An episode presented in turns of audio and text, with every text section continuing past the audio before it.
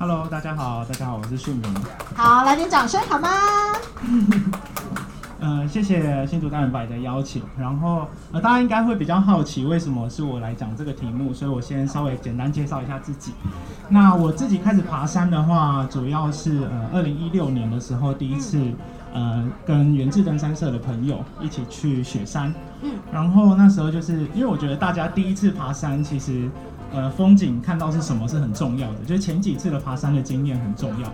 那像我第一次上雪山的时候，就是白雪的圈谷，然后还有蓝天，然后那一整个呃景象，就是在我心中就是难难很难忘这样子。永生难忘。对对，心中最美的风景。对，但是那呃，其实二零一六年我还没有开始在台湾爬山，后来我隔年去了西班牙，走了一趟呃 Camino de Santiago，就是朝圣之路的长城啊，那个。很厉害，之前韩国的综艺节目还有在转这个。韩很多韩国人路上超多。应该是说世界各地传。说中，你只要走完这一趟朝圣之路，你的罪孽就可以减一半。传说啦，传说。因为其实我没有特别的宗教信仰，所以主要是去看，就是啊，因为那是我第一次出国，是对，所以有点种下了我就是开始践行这件事情的种子。嗯，所以我呃隔年二零一八年回台湾的时候，我就开始。找台湾有没有类似的呃践行路线啊等等，嗯，然后才发现哎，台湾其实是一个群山之岛，嗯，所以其实有非常非常多的山，践行也有，但是登山路线更多元，嗯，所以就开始接触了爬山这件事情。是因为听说台湾有百越嘛，对不对？对对对，台湾有呃超过两百呃大概两百六十八座三千公尺以上的高山。哇，然后等一下跟大家好好分享一下。然后百越的部分的话，就是三千公尺以上，呃一一般来说规定是这样的，但是有一座不到三千，就是后来后来发现，那就是主要回台湾之后就开始这两年就是有一直在爬百越这样子。嗯，虽然不能出国，但是台湾还是有很多很美好的风景。对对对。嗯，那我们今天呢，就来跟大家分享一下，大家想要做登山这件事情之前，必须要有良好的计划。那我们先来从计划这部分，我们来跟大家分享一下，好不好？好，哎，我想先问一下现场的观众，就是大家会来听是呃完全没有登山经验的人吗？就是有登过山吗？有吗？大家都有登山经验哦，刚刚很多人点头。那大家今天有没有特别想知道怎么样的资讯？有吗？对啊，有吗？没关系，最后呢，我们会有个 Q A 的活动，所以呢。我们大家呢，节目呢一定要听到最后，然后呢，大家一定要留到最后。我们这边呢，今天就请专家来跟大家分享。那我们先来跟大家说一下上山前的计划，好不好？好，上山前的话，呃，因为台湾其实有很多国家公园，然后也有呃林务局，也有一些呃呃，就是像是森林游乐区这类的，所以其实山山的路线有非常多。那你在上山之前，你要先了解这个。地方的直属机关是谁？嗯，然后去对他们提出一些登山的计划或是申请等等。嗯，然后呃，这个部分完成之后呢，你就会开始呃找你的队友，是，然后或者是规划，例如说你的装备需要有哪些东西，这条路线在这个季节上面会遇到什么问题，然后你要呃准备什么样的衣服等等。嗯，然后再来就是可以规划粮食跟住宿这一块，这个还需要蛮周详的。呃，对，其实就跟呃一般人出国。旅行是一样的，是就是你要去日本玩的时候，你会准备些什么东西？如果你今天去滑雪，你不会穿泳装，对，就是类似这样。基本的配备要有啦。对，所以你要先了解你要去的那个地方的天气环境等等，嗯，这件事情很重要。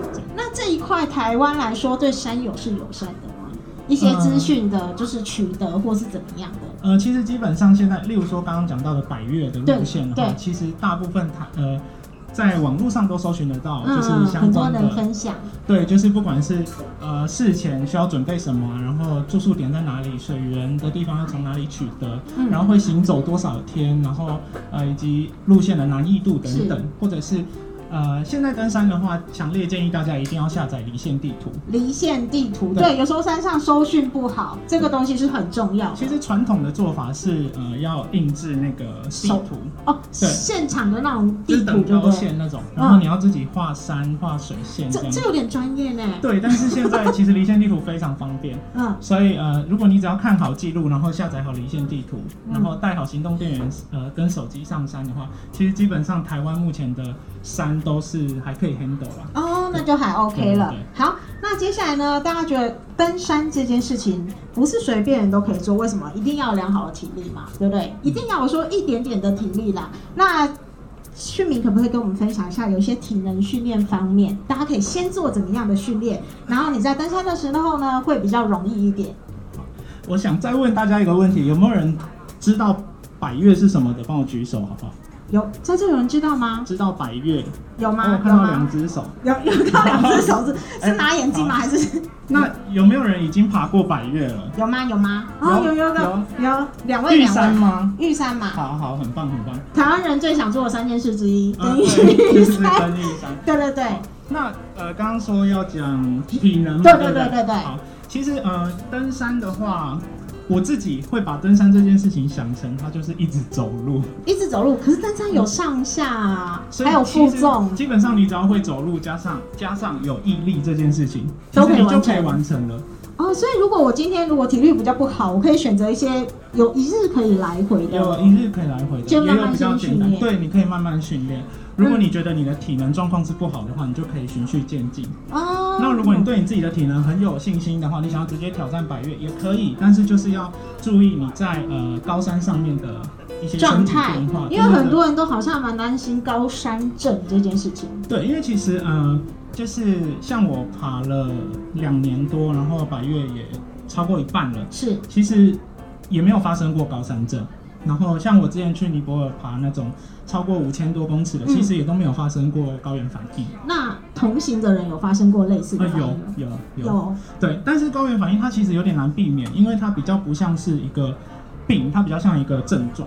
哦，所以我可能也不知道我会不会有，可能要到那个海拔我才会了解。比如说，我刚刚说我从以前到现在都没有，可是说不定我明天去爬玉山，可能就会发生反应。哦，因为可能跟前一晚的休息啊，或者是你你一些身体上有没有一些状况，这些是蛮有直接影响的。是没错。对对。所以呃，如果大家对自己的体能状况比较不了解的话，嗯，那一开始你可以先尝试看看，可能呃一千多公尺、两千多公尺的焦山或是中级山，一日来回的，先看自己的体能有没有办法长时间的行。走是，然后呃，关于上坡下坡这件事情的练习这样子。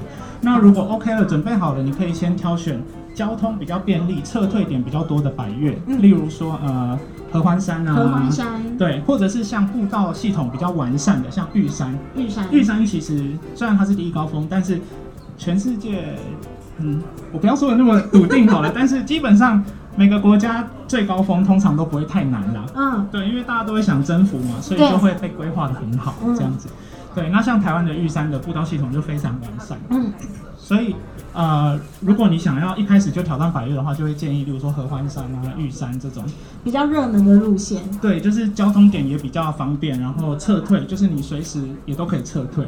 嗯，这样。那规划上也可以，就是也可以规划一天的，也可以规划两天的。嗯，好，那接下来呢，邀请旭明跟我们分享一下我们上山前的一些装备。这个还蛮重要，因为我可能没有去过爬山，我觉得我的体力 OK 了，然后我可能跟朋友有详细的计划，但是要带什么，那可能跟一般人认知可能会有所不同。呃，对，在呃，就像我们刚刚讲到的嘛，就是如果我要去游泳的话，我就要穿泳装啊，对不对？那上山的话需要些什么东西？我自己会把它呃归类出来，就是因为你要在山上过夜，所以你一定要有。保暖，嗯，所以我就会告诉自己，就是上山前我的包包里面一定要有的几个分类，就是保暖系统，嗯，要做足，然后防水系统你要准备好，然后还有饮食系统，饮水饮食系统，嗯，然后还有照明系统，因为在山上没有路灯嘛，是。对，然后还有紧急救援的系统，嗯，对。例如说，呃，就是一些医疗、个人的医疗药品啊，或是你可能会有一些反应症状等等，可以暂时舒缓的一些药物，嗯嗯，或是一些外伤的紧急救援这样子。嗯嗯。主要我会分类成这几个大项目，然后去做打包。对对对对对。嗯，那这几个项目，好，那我随便举个例子好了。那像食物的话，这边有没有比较推荐哪一些是必备的？我一定要带的。很多人想说，哎，泡面嘛。冲击啊，或者是什么水果、巧克力之类的。呃，因为其实，在运动的过程中，你会消耗，尤其是像登山运动，它是呃一个连续性的运动，你可能一天就要走七到八个小时，可是你不会去慢跑跑七到八个小时。对，一般的运动休闲不会这样子。那所以其实基本上在能量的补充上，还有身体复原的一些呃，就是你需要吸收的一些东西，其实是非常重要的。嗯那有些人他会比较就是极端一点，他可能上山五天，然后五天都每一餐都吃泡面。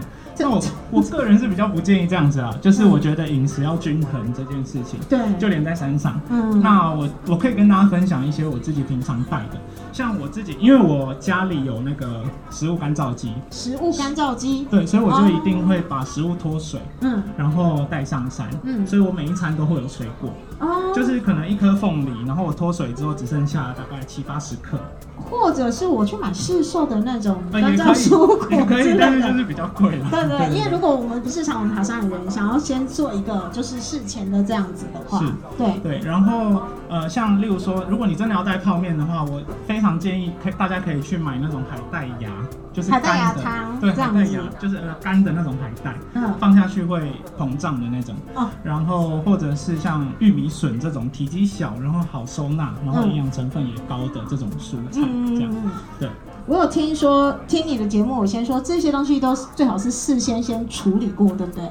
呃，不一定要看，要看对，嗯有些东西它处理过可能会变质。哦。对，就是因为你不可能，呃，虽然说山上的温度蛮低的，可能会接近冰箱冷藏的温度，嗯，可是有些东西在你到山上的过程中，如果你事先处理好，它可能你如果没有做好呃食物保存的系统的话，可能会有一点问题。有这部分就对了。对对对好，那食物丸这一块呢，我想再问一个好了，我来问一个那个紧急医疗，因为这个东西你不发生就没事，一发生起来，其实好像哎怎么好像没有先准备，有一个小的医疗包，那里面应该要有什么？旭明来跟我们分享一下。哦，好，就是呃紧急备用医疗这部分啊，就是我每一次几乎都有带上山，嗯可是我每一次都没有用到，所以就是对，这是很棒的一件事情。嗯，但是我都一定还是会带上山，因为你真的不知道你什么时候会用到这些东西。对，没错。那像备用的话，就是我刚刚说的，呃，例如说防水这件事情，我的身上一定会带一套备用的衣物。嗯对，因为如果你在山上，呃，有任何状况不小心淋湿了，或是嗯容易失温的时候，可能就要换一套干的衣服，这样在适当的环境下。不然身体的温度会可能会降得太低，这样子。对对对对对，失温就蛮危险。嗯然后呃，如果是讲到医疗包里面的话，简单来说就是要分类成可能可以处理外伤的，然后以及一些内服的，像是你可能在山上会、呃、比较容易流鼻水啊、过敏啊、皮肤过敏啊，或者是、呃肚子痛啊，因为山上的食物呃。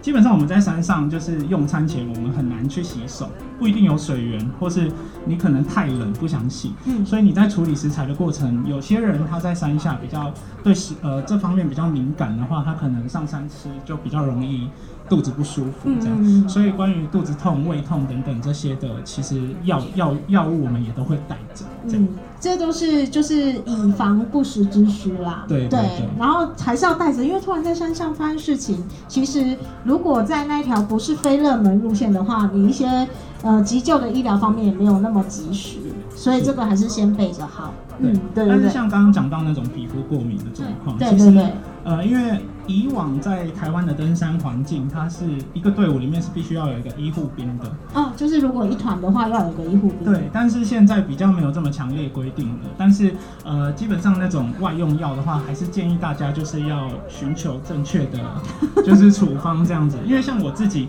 就是皮肤比较容易过敏，对所以我都会带类固醇跟呃那个止痒的那种。哦，这个部分其实也可以先到那个皮肤科请医生先开嘛。对你也可以跟他说，例如说，你可以去加医科，上山前可以先到加医科跟他说，哦，我要去爬，例如说合欢山，嗯那我可能平常在山下有哪些问题？那我可能会在山上需要准备些什么东西？有些加医科的他会给你开一些预防的药。哦，这样也蛮好的正确用药的观念是非常重要的。好，那刚刚呢装备的部分呢，我们有讲到一些防水啊、保暖。那好，那我现在就来针对各项呢，我们来问一下。那像背包的话，然后旭明有没有推荐一些怎么样的，就是这部分去决定包包的大小啊，或者是打包方式这边啊，这边可以跟大家分享一下吗？嗯，呃，包包的话就是。一般来说，呃，像我的第一颗包包大概是三十五升左右，嗯然后呃，它比较适合就是两天一夜以内的，而且是你不不需要自己背帐篷、有山屋的那一种。哦，对，所以你在你在选择包包的时候，你就要看你未来可能会走的行程去做安排。嗯有些人他可能对于那种在山上长天数的纵走很有兴趣，嗯，那他可能就会需要一颗比较大容量的包包，这样、大概七十升、七十五升这样。哦，所以就是根据我的就是行程的天数去决定包包的大小就对了。对，嗯，好，然后打包的方式呢？打包的方式的话，呃，打包有几件事情一定要注意，就是你一定要做好防水。防水这件事情。对，嗯，因为包包里面的，例如说像刚刚讲的备用衣物，对，它是要干的时候才是有用的。如果你今天打包的时候没有打包好，下大雨了，它又湿了，那你身上的衣服跟里面的衣服都是湿的，这样其实就没有多一个负重。对，反而那个会吸水会更嗯重，而且你就没有干的衣服可以换，就比较容易湿。所以这部分就是防水这件事情要特别的注意，这样子。对，然后还有像例如说呃，刚刚讲到照明系统嘛，所以你可能有一些头灯啊，它是过电的这种东西，其实防水也很重要。这，嗯，这不然到时候遇到湿这个东西就完全没有 用了。对，然后这是包包的部分，那我们鞋子的部分呢，有没有建议大家要怎么穿？呃，鞋子的话也是要看大家的习惯，嗯就是呃，像我自己的第一双鞋是高筒的登山鞋，然后是硬底的，嗯所以我呃，但是我以前因为我是本身是扁扁平足，哦，对，脚型不比对较不一样。我比较挑鞋子，嗯，所以我一开始穿登山鞋的时候有点痛苦，就是嗯觉得走路很像就是在走天堂路的感觉。很不舒服，对脚板很不舒服，而且那个路程跟时间又很长。对，然后就是因为我就已经没有那个足弓了。对，所以当那个石头打到那个大底，然后再打到我的脚的时候，就非常不舒服。这样，你刚才有分享你第一趟旅程是两天一夜吗？呃，三天两夜。三天两夜，那你回来不是会很痛？呃，所以我刚刚一开始最一开始就有讲，其实爬山就是一直走路加上毅力这，件事情。没错。嗯只要你有毅力的话，基本上都可以完成登山这这这个运动嗯。这样。那有没有说，如果我今天刚去爬山，你有没有什么样的鞋子是比较建议我们就是初初阶者这样子？如果是初阶者的话，虽然刚刚我讲那个鞋子穿起来会比较，一开始你会比较难适应，嗯可是其实它，我目前认为是初学者比较适合的鞋子，因为它。呃，底很硬，嗯然后很厚的话，其实，在你踩到石头或者你踢到石头的时候，对于脚的保护力是比较好的。那高低筒的差别？呃，高筒的话，就是例如说你踩到石头，你的脚可能会翻船。嗯，如果你今天是呃高筒的话，它通常会比较容易保护你的脚踝。是那低筒的话，就会比较容易扭到脚。哦，原来是差在这边，因为可能刚去有些人会不会有穿运动鞋，然后想说加那个爪钉之类的。呃，运动鞋其实也也没有不行啦，就是看你自己怎么去适应。因为像我刚刚说的，如果你今天踢到石头，一般的那种慢跑鞋，它的前缘没有像登山鞋做一个比较硬的支撑系统，嗯，你踢到就会痛。哦，所以这一块也是要特别注意的，这然后。还有一些止滑的摩擦力的问题。嗯嗯，那衣服的部分，怎么样的材质呢是比较适合的？衣服的话，像是吸湿排汗啊，它呃，每个人的做法不太一样，因为像有些人他可能会呃比较习惯穿那种那种排汗比较方便的衣服，嗯，那有些人他可能会比较，因为呃也要看你的行程，有的行程他可能攀爬的路线比较多，嗯，会需要摩擦到石头的部分比较多的磨话，对他可能就会挑选比较耐磨的衣服。那 那有的人他可能流汗量很大，所以他非常需要快干的衣服。哦，对，所以在这方面也要看你自己本身的体质加上路线嗯去决定。但是其实排汗这件事情其实是还蛮重要。像有些人想说，那我穿棉质的 T 恤啊，呃，棉质的 T 恤就是你流汗之后它就锁住了。锁住了，没有办法排出来。，对，然后你就会，就是大家应该都有经验吧，就是黏住身体那种感觉，嗯，风一吹不得了，就是、哦，一定感冒。对这时候带着感冒药去。对。对，那裤子的部分，裤子也是一样的道理，就是像刚刚讲的，就是那种攀爬行程比较多的话，就一定要耐磨。嗯，那如果是呃，就是你也比较容易流汗，对或是你比较怕那种就是太阳光的话，也可以找一些抗 UV 的啊，或是、嗯呃吸湿排汗的材质嗯这样、嗯对。但是也要看大家的身体的适应状况，因为有些人其实他刚开始接触那种呃所谓的聚酯纤维或是化纤的材质的时候，他的身体会有一些敏感的反应。嗯，那这部分就是大家也要自己了解自己的身体状况，这样。比较建议大家所有的装备都一定要在山下先试穿过，或是就是一天的行程先试穿过，不要就是买了一个新装备很开心就上去爬山三天，万一第二天的时候你发现你的身体跟这个衣服的材质有一些过敏状况，或是嗯它有一些地方做的不足的话，其实也来不及。嗯对对对。那最后呢，跟我们分享一下外套这个东西应该蛮重要的，因为防水保暖都集集这个一身啦、都外套哈。那像呃外套的话，就是大家应该都有听过三层式穿法或是洋葱式穿法嘛，对不对？其实，在山上的话，我自己的做法是我上山的时候一定会带一套，呃，一定会穿着就是吸湿排汗的快干的衣服，嗯然后中间会搭一个中层衣。嗯那中层衣的作用就是在我行进间可以排汗，然后加上一点点的保暖这样子。嗯然后我一定会在我的包包里面放两件外套，一件是羽绒，嗯，或者是所谓的呃就是保暖层这样，哦。不一定要是羽绒材质，嗯。也可以是化纤。嗯。那这两个材质的差别就是，如果你今天在山上，你穿了羽绒外套，嗯。然后下雨了，嗯。可是你还没有套防水外套的时候，羽绒碰到水，它会吸湿吸吸丢起来，哦。所以它可能就没有保暖的效果，因为羽绒就是靠它的呃蓬松的嗯。那个去保暖嗯这样。嗯那像防水外套的话，我也会放在身上，嗯，对，大概就是这样。所以大概是这个是装备的部分。那我们再来问讯明几个问题好了，然后等一下我们会开放现场 Q&A 的部分。好，那我们这边呢，我们想要请旭明跟我们分享一些路线好了。好啊路线路线，因为像现场呢，刚刚有来宾有反映说，他们本身呢就是有诶、爬过山或者是登过山的经验。那有没有一些路线，譬如说刚才热门的路线已经有分享过，我们的玉山啊、合欢山，有没有觉得旭明觉得你这一辈子一定要去一次的路线？可以台湾分享我这一辈子去过很多次的路线，很多次一直去，是不是？对应该是大家都很有兴趣，所以你才一直去。呃，对，身边的朋友有兴趣就一直请我带带他们去，这样。好好好那跟陪陪他们去啊。哦，好，那跟大家分享一下。像是大家应应该最近都有听过，就是“奇来南华”这四个字。有有有，这个名字非常的特别。奇来南华这条线呢，它因为其实台湾的登山运动，它其实有一点是来自于日本这一块，嗯。就是在嗯呃当初的那个历史环境之下。嗯，对，那这个部分我们就不多说，大家可以回去查一下。所以其实奇来南华，呃，因为我有去过日本爬山，那在奇来走奇来南华这一条路线的时候，它很有在日本爬山的感觉，嗯。因为它就是从呃就是林道啊，然后到一个很豪华很豪华的山庄，嗯。然后呃很轻松的，就是可以单攻几座山头，然后再回山庄，然后再下山这样。所以它的路线也不是非常困难的。呃，没有到很困难，但是还是要有有一点点运动的经验这样子。那我没有爬过，我可以去吗？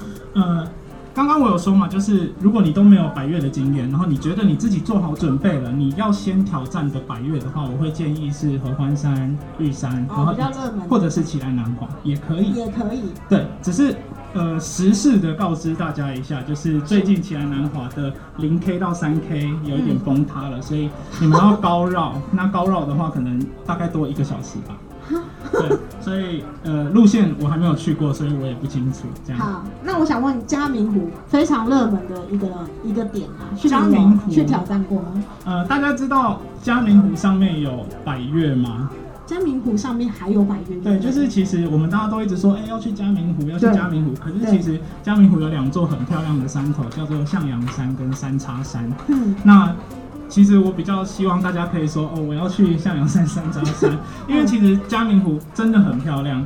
可是就是现在有点，嗯，太多人太多人对，而且尤其是大家都会选择另外一条路，就是从那个界贸司，就是你在呃开车的过程中会经过一个很奇怪的地方，然后它就可以上去嘉明湖。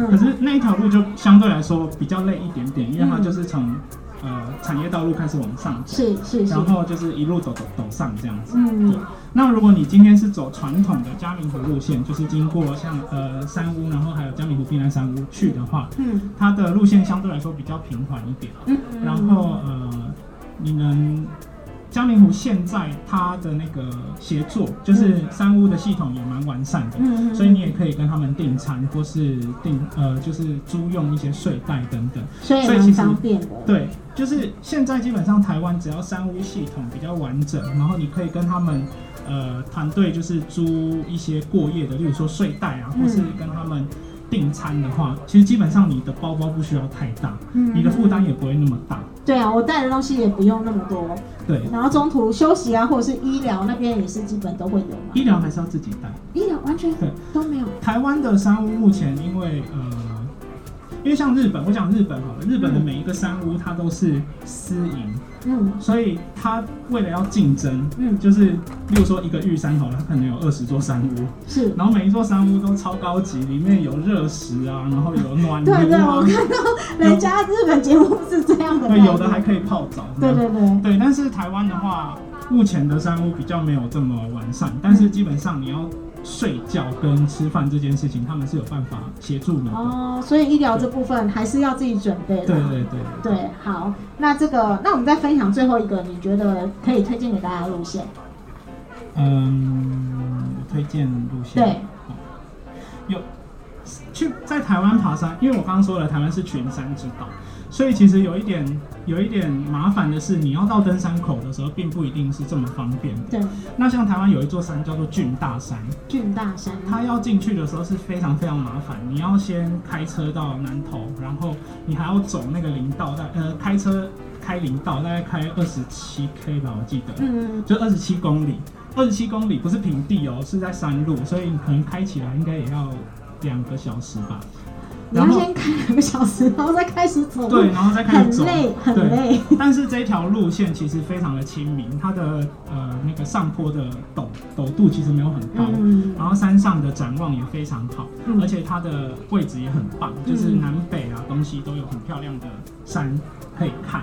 嗯，对，所以会蛮推荐大家去。俊大山。对，不过就是交通会比较麻烦，嗯也会产生一些费用这样。不会啦，就是为了要完成呃心目中想征服的路线，有一些有一些付出还是要得付出啦。对对，然后旭明在节目，我想问你一下，因为我知道你在 Park 上面有一集是 Q&A 的部分，嗯我们来说说就是大家最常见的一些问题，好不好？分享给大家，最多人问你的。最多人问，对哎哎，我先讲一下那个好了，因为刚好观众有提问，对，就是我们在报名的时候有请观众写一些问题。哦，想知道的，对对对，然后我记得有一个观众是问说，国小生可不可以爬山？嗯是吗？嗯是哪一位问的？有在现场吗？有在现场吗国小？还是是网络提问的？好，没关系，跟大家分那有没有人有这个问疑问？就是国小生可不可以爬我山？我小孩子体力很好，有有人对有，他也游过日月潭，那他可不可以去爬山？我跟大家分享一下，我之前有参，就是我有一个朋友，对他后来跟我说，他其实四岁就开始爬山了。他妈妈爸爸带领他四对，因为他爸爸就是那种很痴迷山的登山者，就逼不得小孩逼不得要一起去爬山。然后就是因为小小孩子也好奇嘛，就跟着去，然后就就一直跟一直跟，然后就爱上了这样子。所以幼稚园就可以开始爬对啊，他山。从四岁就开始爬了，所以呃，国小生可不可以开始爬山？可以，但是呃，这也要看小朋友自己的个性，他有没有办法把他自己内心的身体的状况如实的告知。因为有些小朋友他不一定反应得出来。是，假如说他今天有高山症的现象，或是他身体不舒服，他没有及时说。家家长也没有感觉到的话，那其实上山继续上山是蛮危险的。嗯，对，所以可能跟小朋友他有没有办法呃顾好顾好自己的身体状况，然后如实的表达这件事情。因为小朋友喜欢做一件事情，最重要是他自己要喜欢，而不是爸爸妈妈去说这个很好啊，我们就一起做。小朋友不喜欢，就会反映在他的就是外显，他的身体上面，就是他可能就会出现一些状况。嗯对，这时候父母就是要还要负责这些应付这些状况，也是蛮辛苦的。对，而且家长会比较辛苦一点。对对对，好，那你还有没有一些刚刚有大家有提问到的问题？呃，好，还是现场没有来宾想要问问题的，有吗？有吗？好，先生请说。哈，没错。嗯，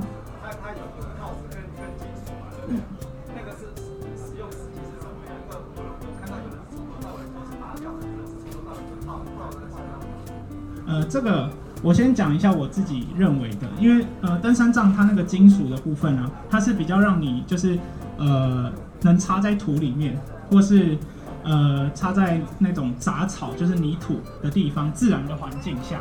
那石头其实也可以。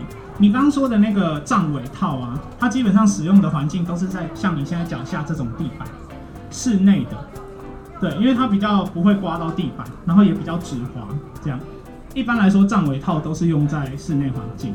那在户外的话，我都会比较建议把杖尾套拿掉。因为有些老人家可能是走一些比较平坦的，可能比较没有一些上下坡的这个。对，或者是比如说那种很完整、很完整的木栈道的话，你要套着也可以，因为你基本上不太需要插到土里面。好，所以以旭明的自身经验，他是觉得这个杖尾套是应该要拿开的。对对对，我会比较建议拿开。好的好的，现场还没有来宾有问题的，好，小姐请说。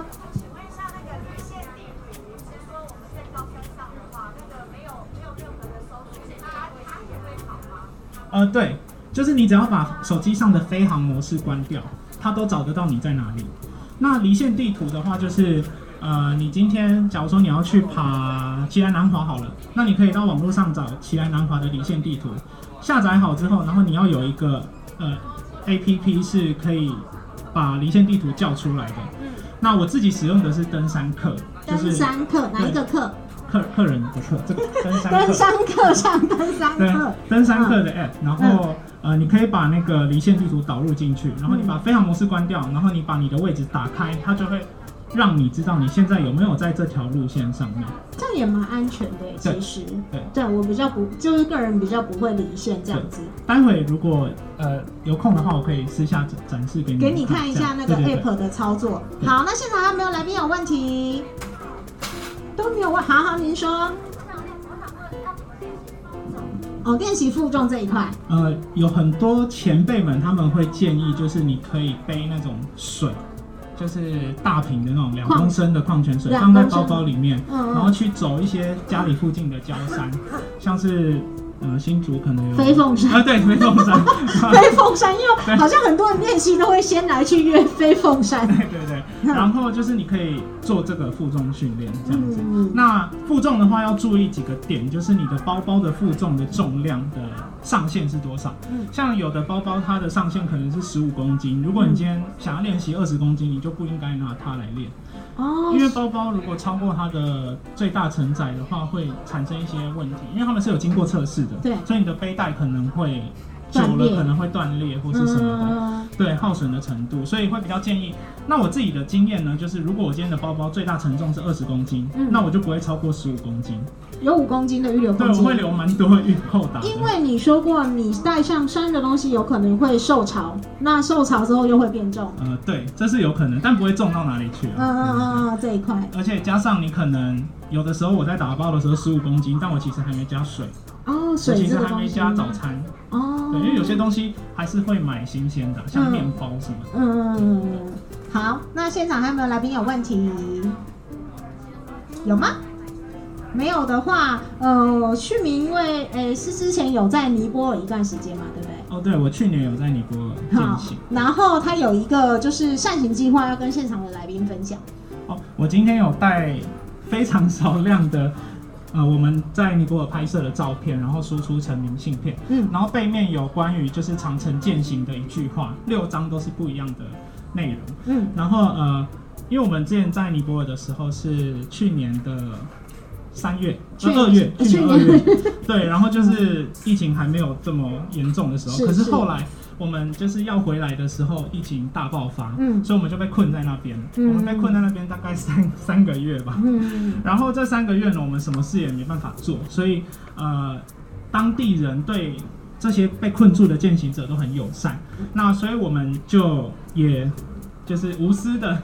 为他们做了一些事情，是。像就是有的人他可能，啊，我跟大家分享，像是我们在那边有做的计划，就是有一些，因为他们你你有点难想象他们那个国家，他们其实呃没有水槽，没有。就是不是每个人家都有水槽，资源比较匮乏。对，资源比较匮乏，就是他们会用很传统的方式生活。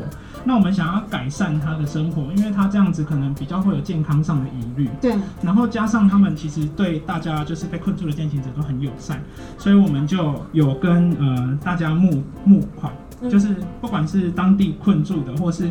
我们在台湾的朋友，或是世界各地，因为这个团队不止不止我们，嗯还有很多来自欧洲跟美美美国啊、南美洲国家的人这样子。然后我们就是会用那些呃募资来的资源，然后去协助他们，或者是花花我们的时间啊、精力等等。嗯然后我们也有参与，就是当地政府就是呃配给那个食物的部分，嗯，对，在我们住的那个地方，然后他们知道你们来自台湾吗？嗯，他们知道，对。不要说我们做了很多好事，人家不知道我们来自台湾。然后，因为其实在我现在讲这件事情的当下，尼泊尔的疫情还是很严重，嗯然后他们甚至现在经历了第三次的封城，嗯所以他们的生活非常的受影响。嗯那我希望之后等疫情结束的时候，可以再回去协助他们做一些重新，例如说重新站起来啊，重新付出的这些对对对事情。对，是所以我们呃，我今天有带一些些明信片，然后是用贩售的方式，嗯然，后义卖一个义对卖。收入的部分会去支援这件这个计划嗯，这样。所以在登山之余，有就是看到一些当地不好的不好的事情，也是想要帮助这样子。嗯，也没有不好，就是比较可惜。对对对，因为其实我们被困在那边的时候，资源相对的也是很少，可是他们愿意给我们他们拥有的资源，这样子。好的，那现场还有来宾有问题吗？没有的话呢，我们今天的节目就要告一个段落喽。好，那今天呢，我们非常感谢一七八三的旭明来为我们大家分享他的宝贵的登山经验喽，谢谢大家。